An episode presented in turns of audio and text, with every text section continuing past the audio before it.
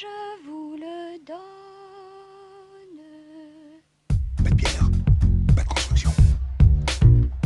Pas de construction, pas de palais. Pas de palais, pas de palais. Ah, attendez, je, je- je vous rends vos souliers parce que j'ai peur de vous les agrandir. Ah, mais vous me les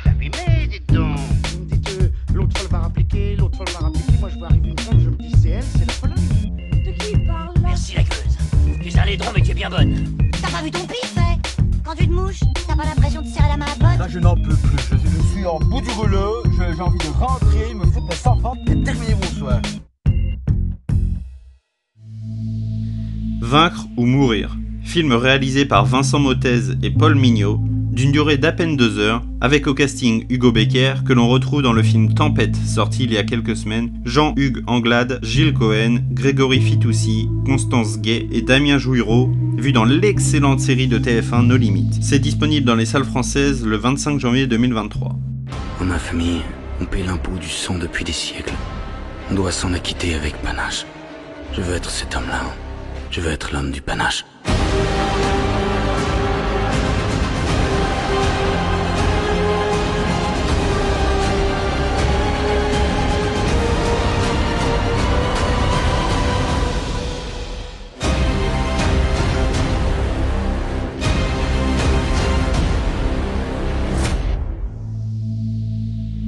1793, voilà trois ans que Charette, ancien officier de la marine royale, s'est retiré chez lui, en Vendée. Dans le pays, la colère des paysans gronde. Ils font appel aux jeunes retraités pour prendre le commandement de la rébellion. En quelques mois, le marin désœuvré devient un chef charismatique et fin stratège, entraînant à sa suite paysans, déserteurs, femmes, vieillards et enfants dont il fait une armée redoutable car insaisissable. Le combat pour la liberté ne fait que commencer. Petit avant-propos, le Puy du Fou, parc vendéen, ouvert en 1989, compte aujourd'hui plus de 55 hectares d'aires de spectacle, avec une affluence à plus de 2 300 000 visiteurs en 2022. Parc à thème qui réunit des spectacles vous faisant traverser l'histoire du temps des Romains aux Vikings, de la Révolution française via les guerres de Vendée à la Première Guerre mondiale, du premier royaume de Clovis aux Chevaliers, bref, il y en a pour tout le monde. Le dernier panache, qui est au passage mon spectacle préféré, raconte l'histoire de François Athanase Charette de la Condrie dans un spectacle haut en couleur qui va vous faire vibrer et tourner la tête dans tous les sens du terme. Je n'en dis pas plus, c'est une expérience à vivre absolument. Le film reprend donc l'histoire de ce spectacle, et plus particulièrement de cette histoire vraie, pour l'adapter dans une fiction qui va coller au plus près des faits réels, si l'on en croit les historiens présents au début du métrage. Sans rentrer dans les détails, les fans du parc, et plus particulièrement ceux du dernier panache, apprécieront le retour des musiques de l'emblématique spectacle.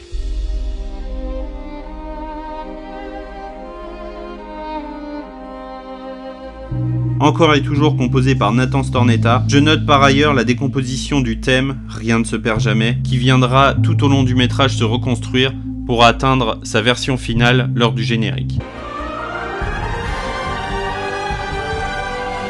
C'est loin d'être le film de l'année, notamment par son manque de lisibilité en partie lors des scènes de combat, le film a un certain mérite. Il vient se faire une place sur le grand écran et permet une première accroche aux spectateurs qui n'auraient toujours pas visité le parc. Le plus beau dans le film, c'est certainement les figurants, pour la plupart sont des puits follets, des bénévoles du Puy du Fou. Quel bonheur de voir rayonner ce parc, ce parc qui rend si fier toute la Vendée. Le film, présenté en avant-première dès le 8 décembre 2022, a réalisé le plus d'entrées dans un cinéma, c'était au Grand Luxe, aux Herbiers, en Vendée. C'est un premier film d'époque, en costume, avec un très beau budget, ambitieux, qui ne demande qu'à être vu et vous incitera peut-être à venir voir le parc et à en tomber autant amoureux que moi. Ce film, c'est Vaincre ou mourir, le premier film du Puy du Fou, en salle le 25 janvier 2023.